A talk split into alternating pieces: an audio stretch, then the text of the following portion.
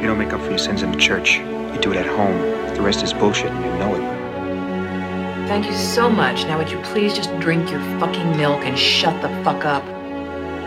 Come on, let's go out. Nobody goes to the bathroom.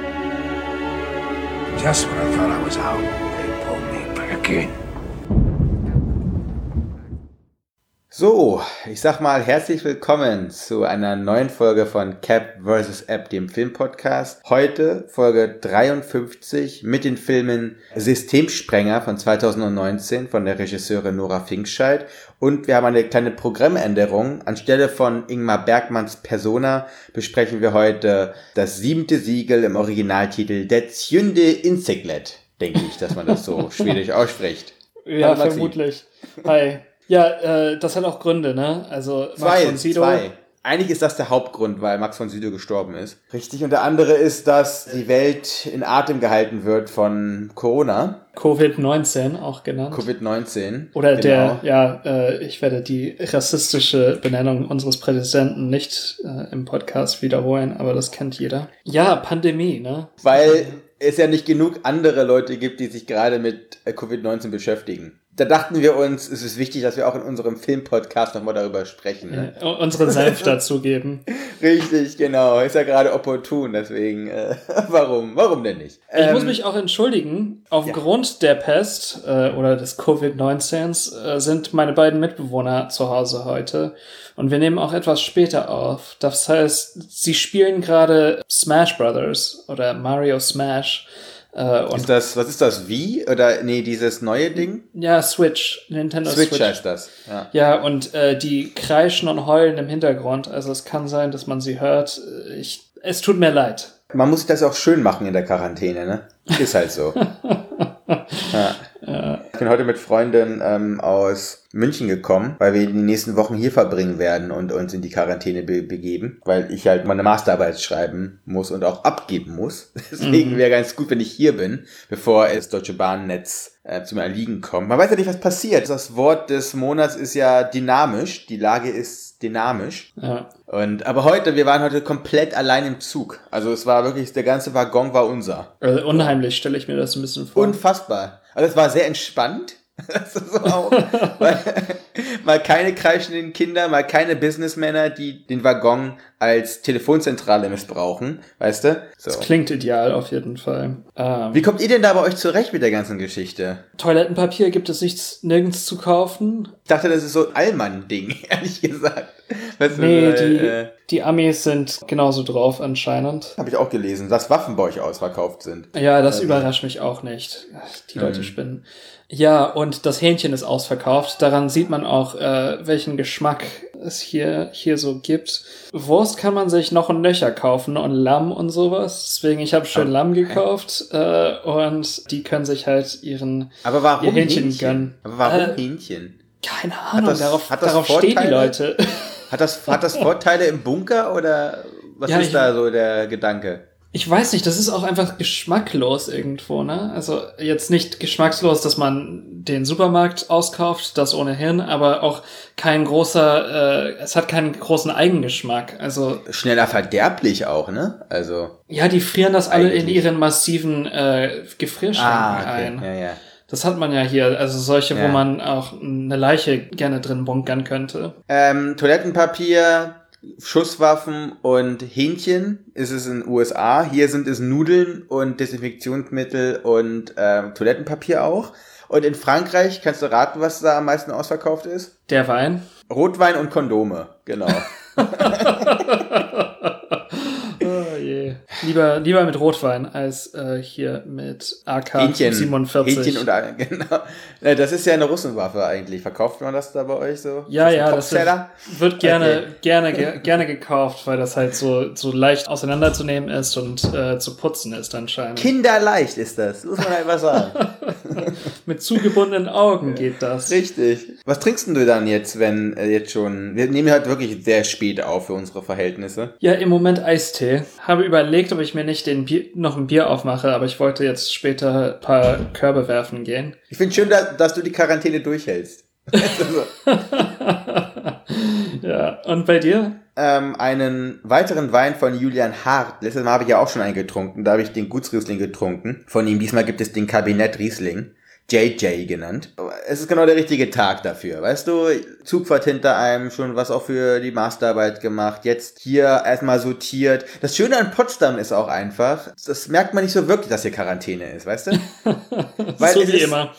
Es ist halt hier nie wirklich viel los generell mhm. dann. Es ist, es ist so ein bisschen heute so wie Sonntag. Wir waren noch mal einkaufen gewesen. Im Gegensatz zu allen anderen haben wir wirklich nur die Lebensmittel für heute gekauft, ehrlich gesagt. Wir möchten das auch ein bisschen durchziehen. Wir machen Anti-Hamstern in dem Sinne. Und ganz ehrlich, es ist ein tolles Gefühl, wenn du in der Supermarktkasse stehst der Einzige bist, der halt einfach nur eine Zucchini gekauft hat, Kräuterseitlinge und Reis also eine Packung, da fühlt man sich irgendwie erhabener. Ich weiß auch nicht warum, aber weißt du? Ja, das kann ich mir sehr gut vorstellen. Wenn alle anderen neben dir da irgendwie so die Dosentomaten irgendwie in Paletten noch äh, vor sich hertragen, das ist unfassbar. Es käme naja. wirklich der Zombie-Ausbruch, ne? Also es ist, äh, ist unfassbar. So. Man muss es trotzdem sehr ernst nehmen. Also ja. wir machen, es ist auch Galgenhumor, was wir an den Tag legen. Haben uns das ein bisschen von Ingmar Bergmann abgeguckt vielleicht, aus dem Sieger, aber dazu kommen wir gleich noch. Man muss es ernst nehmen und es ist wirklich wichtig, dass wir alle mit dem Arsch zu Hause bleiben. Und das Schöne für uns beide ist ja, dass wir dann einfach sehr viel gucken können.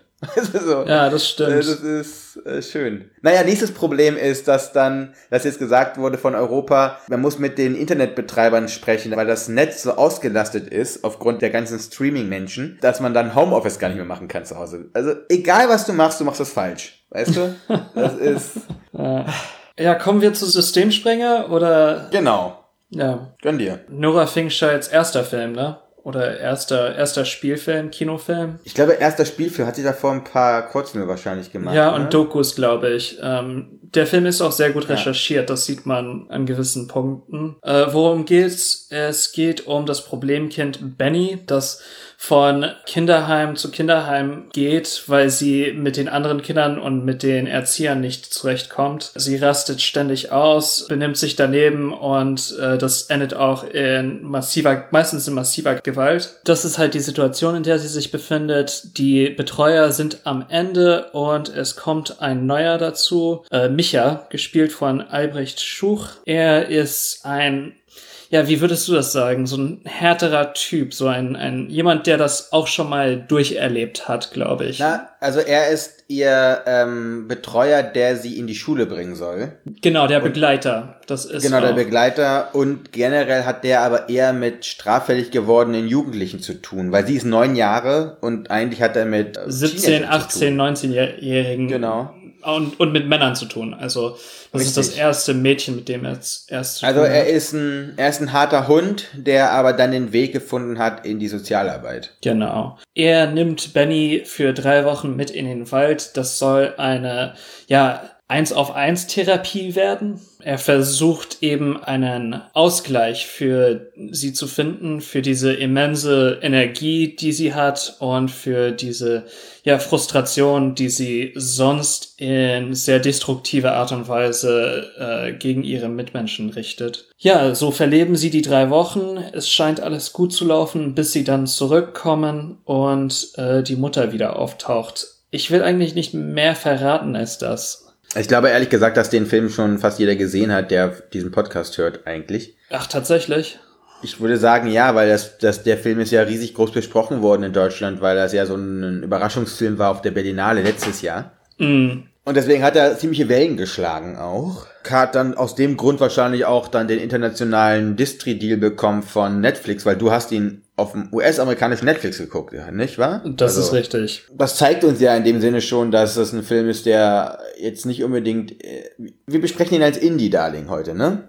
Ja, genau. Aber der ist nicht sang- und klanglos untergegangen. Richtig, ne? das ist jetzt kein, das ist kein kleiner, äh, kein kleiner Schatz, der irgendwie in einer Truhe ganz hinten gefunden wird, sondern das ist ein Ding, das schon, ich glaube, der Systemsprenger ist ein, ist ein Begriff hier. Auf jeden Fall. Was du ein bisschen ausgeblendet hast, oder, weil du kommst halt rüber, dass, als ob Benny einfach nur ein, ähm, ja, ein Arschlochkind ist.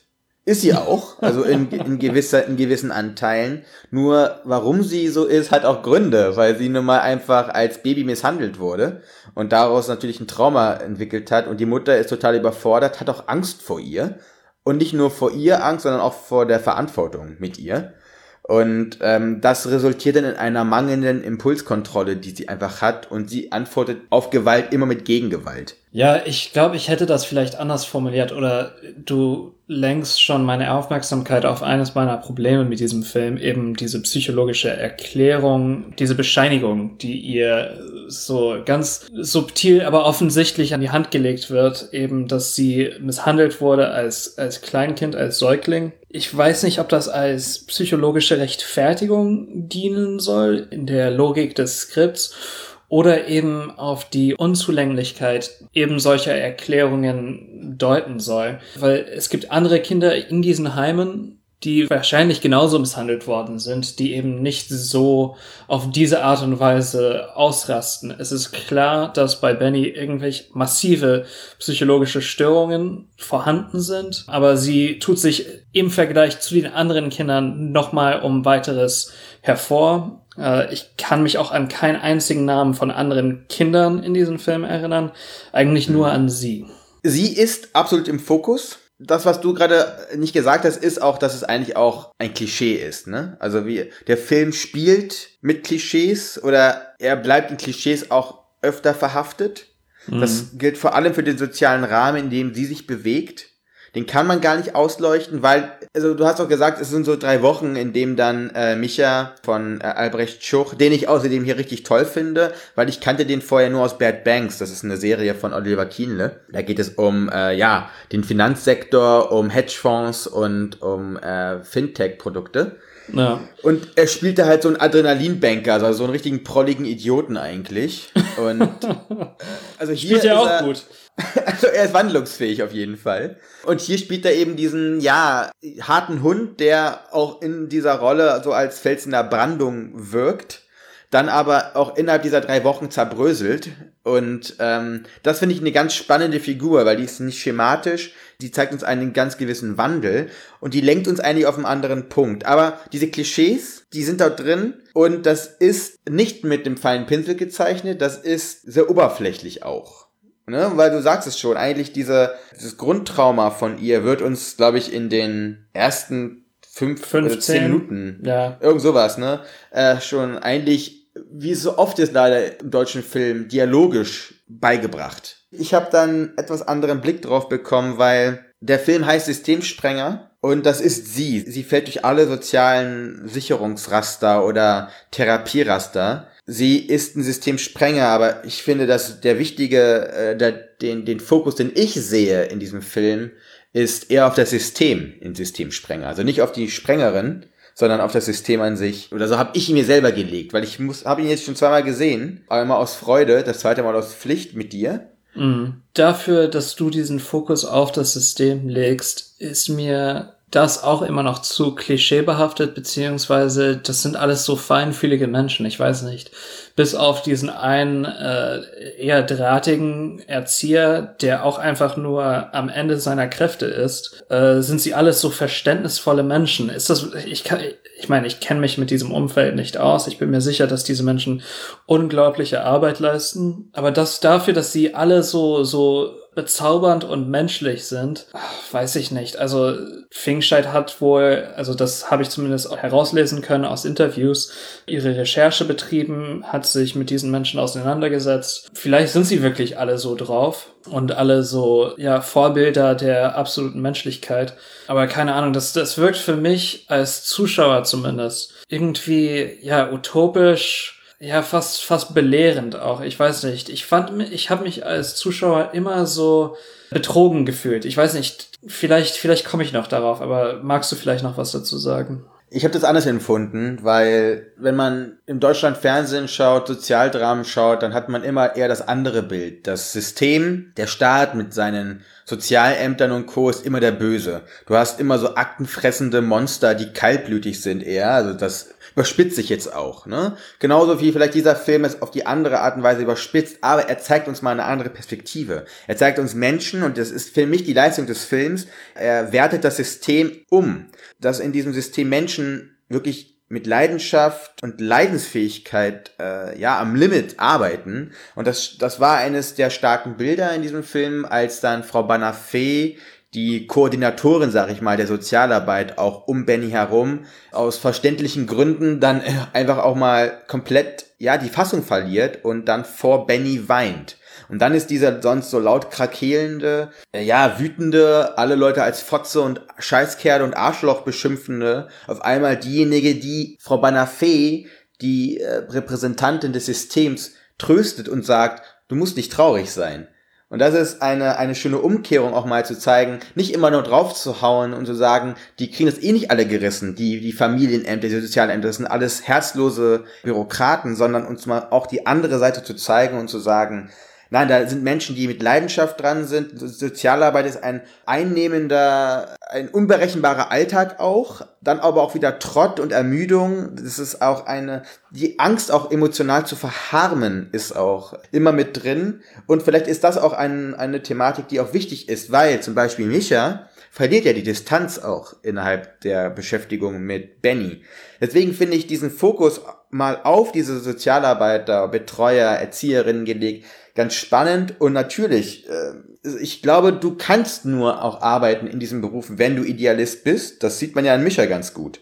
Er denkt, dass er mit dieser 1 zu 1 Betreuung im Wald, dass er damit ja vorankommt. Er ist ein Idealist. Er Ja, vers ja. verspekuliert sich auch. In diesen Berufen brauchst du Menschen, die auch diese Naivität haben, die Ideale haben, die sagen, ich glaube daran, nach der 20. Erziehungsmaßnahme mit ihr, ich glaube immer noch daran, dass in diesem Kind, in dieser Neunjährigen, nicht das absolut Böse steckt, sondern ähm, dass sie immer noch Liebe empfinden kann, ohne dass sie danach äh, mit Stein schmeißt oder dich anspuckt, was sie in diesem Film ja dauernd tut. Naja. Also dieses Aushalten des Systems und dass das System mehr tut, als man vielleicht denkt, so in einer ganz gewissen äh, Stammtischstimmung. Ich glaube, das ist das, was, was ich diesem Film anrechne. Obwohl ich auch genug andere Kritikpunkte habe Mhm. an diesem Film. Ich habe den nicht so hochjubelnd geschaut, wie ich das in meiner Umgebung wahrgenommen habe, auf jeden Fall. Okay. Ja. Naja, ich meine schon, schon ganz richtig. Und man kennt solche Menschen, die, ohne das jemals erfahren zu haben, äh, sich äh, beschweren, wozu bezahle ich meine Steuern, bla bla bla. Ja, Biedermeier-Sensibilität, die so durchkommt. Ähm, Ja, das Unsolidarische. Guck mal, wir haben heute die besten Zeiten, das zu sehen. ja, Was, genau. was bedeutet Solidarität in einer Gesellschaft? Und wie schaffen wir es, jedem irgendwie ein bisschen den Rücken frei zu halten? Und du hast, und du hast, das hast du dort auch. Du, diese Menschen kriegen nicht genug. Äh, Jetzt haben wir hier Altenpflegerinnen. Das ist eine unfassbare Situation, weil zum einen betreuen sie eine Risikogruppe, aber jetzt auch nicht erst seit Corona oder Covid-19, sondern schon immer unter wirklich erbärmlichen Bedingungen. Und ohne Respekt und ohne, dass man das wertschätzt und nicht nur einfach den danach auf die Schulter tätschelt, sondern dass man gezielte Maßnahmen dafür tut, dass erstmal sie in ihrem Arbeitsalltag entlastet werden, dass sie sich ihn nicht abschuppern müssen, wie wir das in diesem Film sehen. Das ist das Wichtige und Zentrale in einer Gesellschaft wie unsere eigentlich. Und das ist vielleicht dieser Shift, den dieser Film, äh, ja, äh, wo er uns vielleicht sensibilisiert dafür. ja. ja, Den Weg kann man diskutieren. Formal, ja, ja, das, darauf wollte ich hinaus eigentlich. Ja. Die, es gibt gewisse Kamerafahrten, die für mich einfach ausgelutscht wirken. Und ich habe auch gemerkt, Ja. Wir besprechen unglaublich viele Filme, in denen es um Kinder geht. Also Capernaum, äh, Neil Bourf, Florida Project. Es gibt Mhm. noch eins, aber dann auch diesen Film. Und diese Kamerafahrt, wo das Kind dann rennt und die Kamera dann so äh, fast losgelöst hinterher schwebt, habe ich schon zu Genüge gesehen irgendwo. Na, Sean Baker macht das auch, ne? Ja, ja, aber Project. wie gesagt, das war ja ein bisschen, bisschen länger her. Ne? Ja. Ja, also das Ding ist, man erkennt, glaube ich, dass das ein deutscher Film ist. Und das meine ich jetzt im ersten Moment nicht despektierlich, aber dieser, dieser Zwang, sich zu diesem Naturalistischen zu, zu, zu drängen, weißt du? Immer zu versuchen, diese authentische Kamera zu haben, dann aber im anderen Umkehrschluss dann diese harten ästhetischen Brüche drin zu haben. mit diesen Forecasts, die dann im Schimmer sind und die. Ja, die Traumsequenzen. Sehr, ich nenne es halt eher Foreshadowing, weil das passiert ja dann alles noch irgendwann irgendwo in diesem Film. Das fand ich ehrlich gesagt künstlerisch verbrämt und ein bisschen gewurstelt. Also ich habe es nicht gebraucht, dieses Hin und Her nicht Fisch, nicht Fleisch irgendwie. Diese Aura, die immer erschaffen werden muss. Ja, wir müssen ganz nah dran sein und wir müssen die Kamera vergessen lassen. Wie gesagt, bei Sean Baker, Florida Project hatten wir auch Protagonisten, die Kinder waren, wie du richtig sagst. Da war aber der, der Ansatz ein anderer und wir sind dann in Fantasie- und Traumwelt mit reingezogen worden. Hier ist es eigentlich in dem Sinne ein dokumentarischer Film über das System, was sich dann aber den Fokus auswählt des Kindes und dann versucht, wenn Benny rosa sieht, anstatt rot, sag ich mal lieber, äh, dann uns irgendwie in filmischen Bildern zu übersetzen. Mhm. Und das beides zusammen muss nicht gehen. So. ja. Und ich finde, das beißt, das stört sich auch immer wieder für mich persönlich, wenn ich es geguckt habe.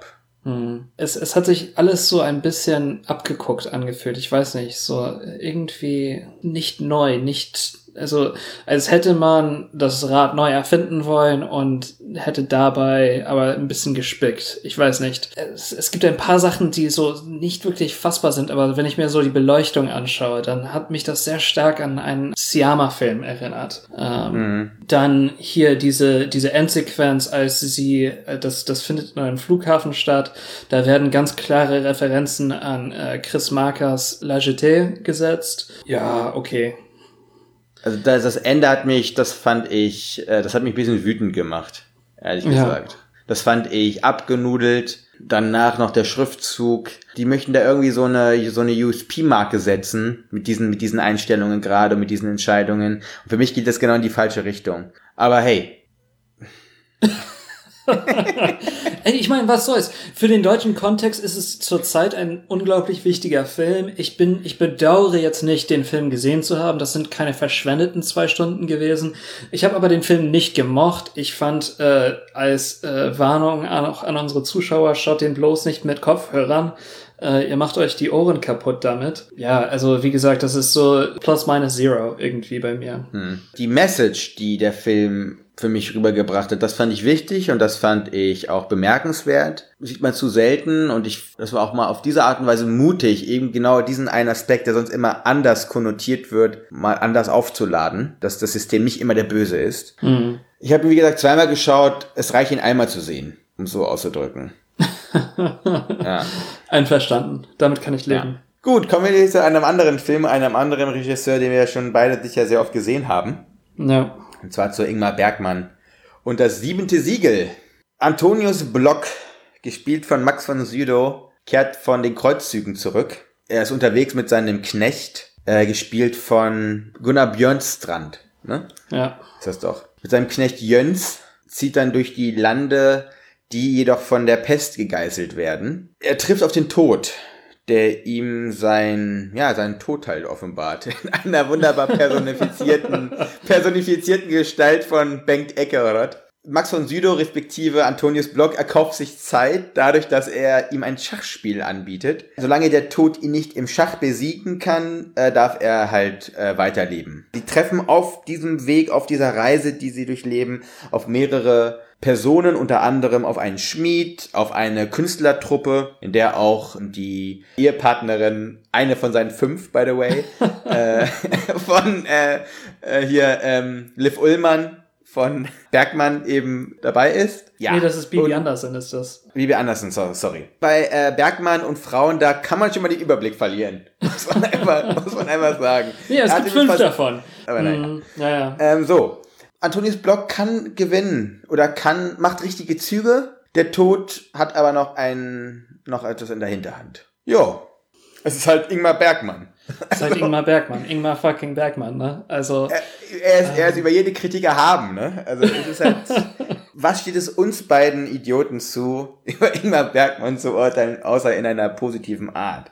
Das ist so wie Charlie Chaplin oder sowas. Weißt du, da, ja. das sind Monumente unserer Filmkultur oder, der Filmkunst in dem Sinne. Aber trotzdem kann man über diesen Film reden, weil er, ich finde, der hat einige interessante Aspekte. Lass uns doch erstmal mit dem eigentlichen Grund für die Auswahl des Filmes oder die äh, Neuauswahl des Filmes sprechen über Max von Sydow an sich. Mhm. Das ist vielleicht meine Lieblingsrolle von ihm. Das oder die Stunde des Wolfs. Beide sind einfach unglaublich, unglaublich gut. Ähm, seine Schauspielleistung ist, er sucht seinesgleichen. Er bringt einen gewissen Humor. Er ist so unglaublich ja, obwohl er sich nicht viel bewegt, das ist eher äh, Gunnar Björnstrand, der seinen Knappen spielt, der ja so eine gewisse Beweglichkeit hat, eine gewisse Dynamik hat. Max von Sydow ist sehr standfest. Das sieht man äh, in diesem Film, aber auch in Filmen wie, wie in einem Spiegel dass er so eine, eine Aura hat, äh, die ganz eigen ist und die eine ja, Standfestigkeit, einen Humor und Selbstsicherheit ausstrahlen. Er ist wie ein, wie ein Baumstamm. Es wirkt immer so ein bisschen, als ob der Knappe so eine Vorhut ist und das ist eigentlich auch der Aktive, ne? Der auch in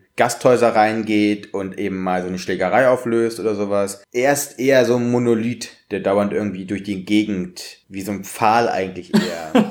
ja, habe ich auch gerade gedacht. Oder also ein großer blonder Pfahl einfach. Und der manchmal äh, sich eben auf eine Wiese legt oder an den Strand, um dann gegen den Tod eine kleine Partie Schach zu spielen. Also das ist so die Rolle von ihm. Also wenn man sich mal die Filmografie von dem anschauen würde, alles hintereinander, da bist du, glaube ich, Jahre beschäftigt. Äh, unfassbar viel gespielt. Alleine, du kannst alleine schon eine Woche damit verbringen, Ingmar Bergmann-Filme zu gucken. Also sehr, sehr viele Geschichten. Ich finde ihn auch als Stunde des Wolfes, liegt aber daran, dass ich generell die Stunde des Wolfes ein bisschen mehr favorisiere innerhalb meiner Retrospektive von Bergmann. Andere Filme sind mir da immer ein bisschen näher. Auch Wilde Erdbeeren, natürlich Persona, Schande auch und das Schweigen. Mhm. Klar, es geht wie immer bei Bergmann um den Tod. Das geht immer um Schuld, es geht immer um Liebe, das sind seine großen Themen. Er ist jemand, der das ja immer ganz gerne anpackt. Logischerweise auch immer mit der Religiosität oder der Kirche oder dem Glauben an sich skeptischer eingestellt, weil sein Vater eben ein Pastor gewesen ist und seine Familie jetzt nicht unbedingt die liebevollste. Deswegen menschliche Nähe spielt eine große Rolle, auch in diesem Film. Das ist eigentlich super mhm. spannend. Das ist ein Beziehungsfilm auch am Ende des Tages. Naja. Ne? Fast in, vor der Endsequenz oder so hast du dann so die Liebespaare, die sich auf dieser Reise gefunden haben, liegen dann so im Wald und äh, Max von Sydow spielt da gerade noch die Partie Schach, um dann sein eigenes Schicksal irgendwie noch abzuwenden. Und das ist eigentlich ganz spannend, dass wirklich es eigentlich immer um Zwischenmenschlichkeit geht. In dem Sinne, der Film endet relativ versöhnlich für einen Bergmann-Film. Ne? ja, ja. Aber er war ja nicht, er war ja nicht immer so unfassbar pessimistisch nicht unbedingt, aber sich immer mit existenzialistischen Fragen auseinandergesetzt. Es gab auch schon vorher ja die Sommerfilme, wo er auch schon ein bisschen frivoler manchmal gewesen ist. Auch hier hast du so eine ganz frivole Szene, wo die ähm, Schauspielertruppe in das Dorf kommt und dann dieses Lustspiel aufführen. Und der eine aus der Truppe dann eben die eine, wie heißt die nochmal, mit Kunigunde oder so, ne? Dann vernascht, um es mal ja, so zu genau. sagen. Ja, auch wirklich in dem Sinne schlüpfrige Momente drin in seinem Oeuvre und auch in diesem Film. Und das zeigt uns eigentlich auch wieder die Menschlichkeit auf eine Art und Weise.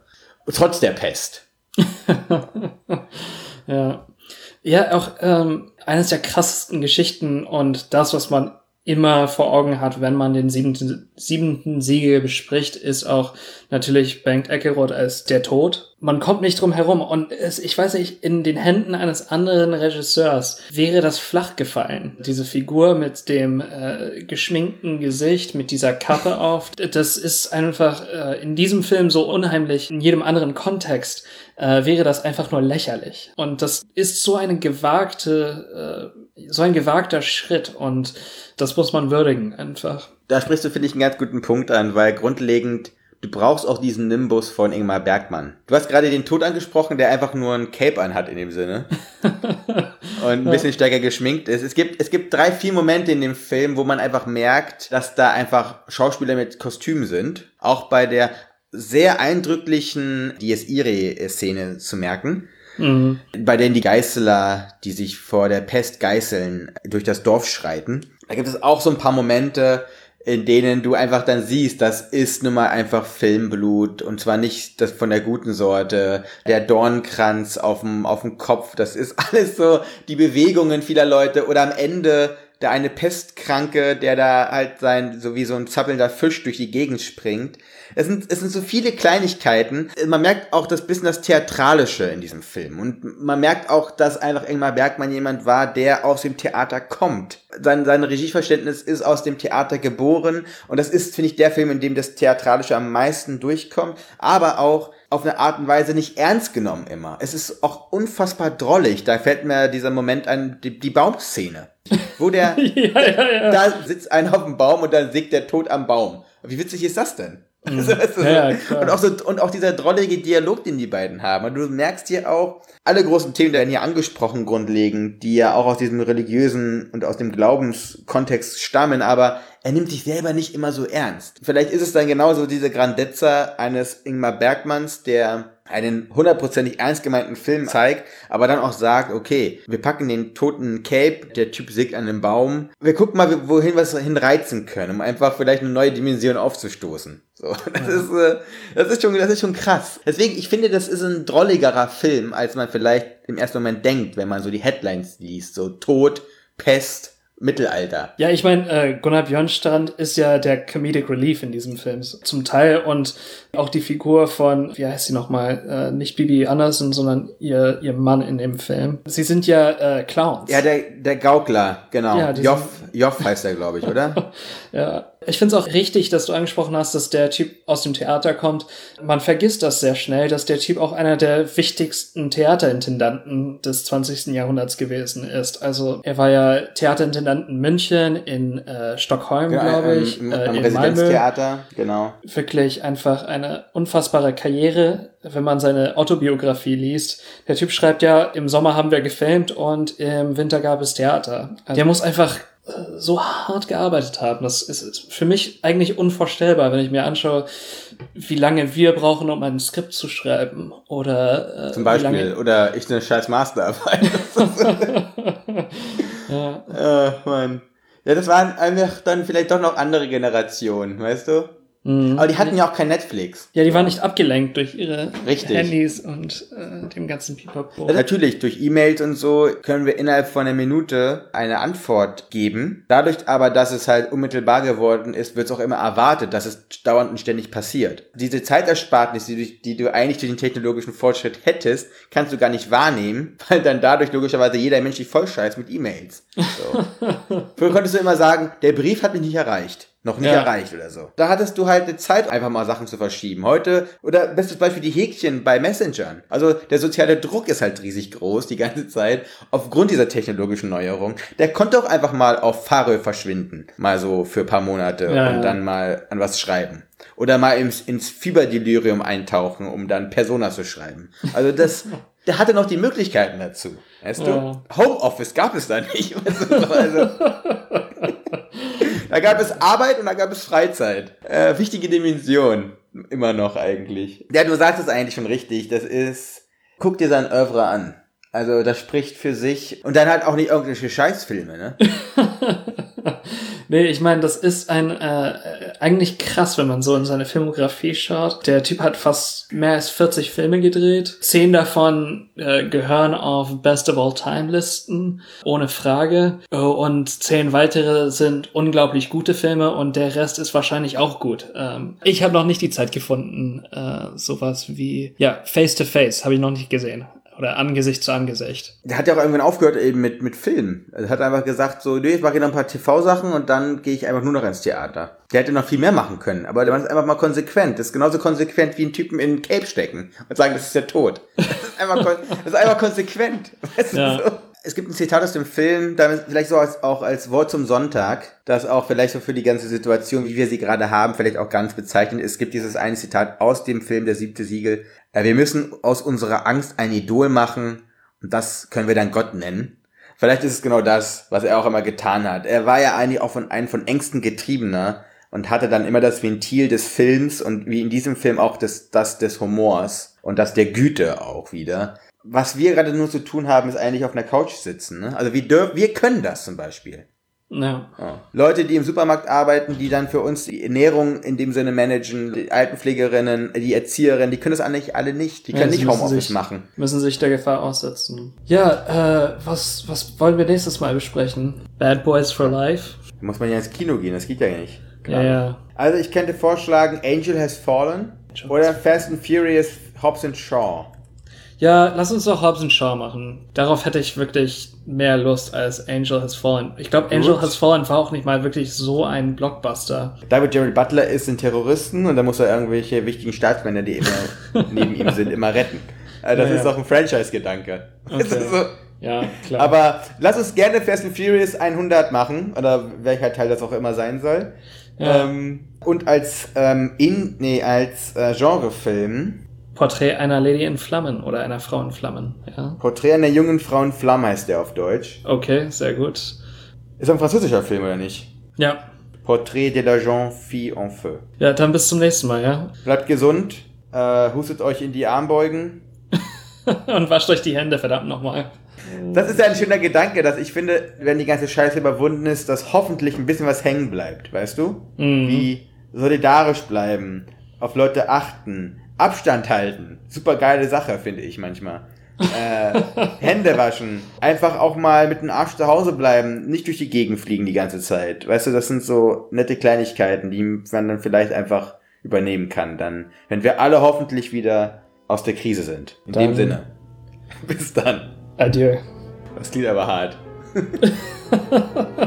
Tschüssi. Besser, besser. Ja, okay.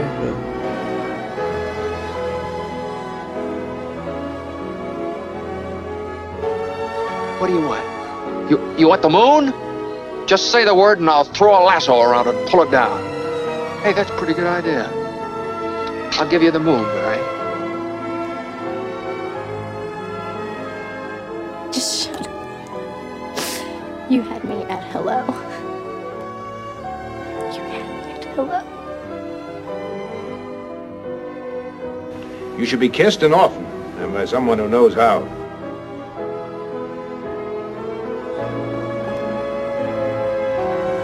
I'm also just a girl. Standing in front of a boy. Asking him to love her.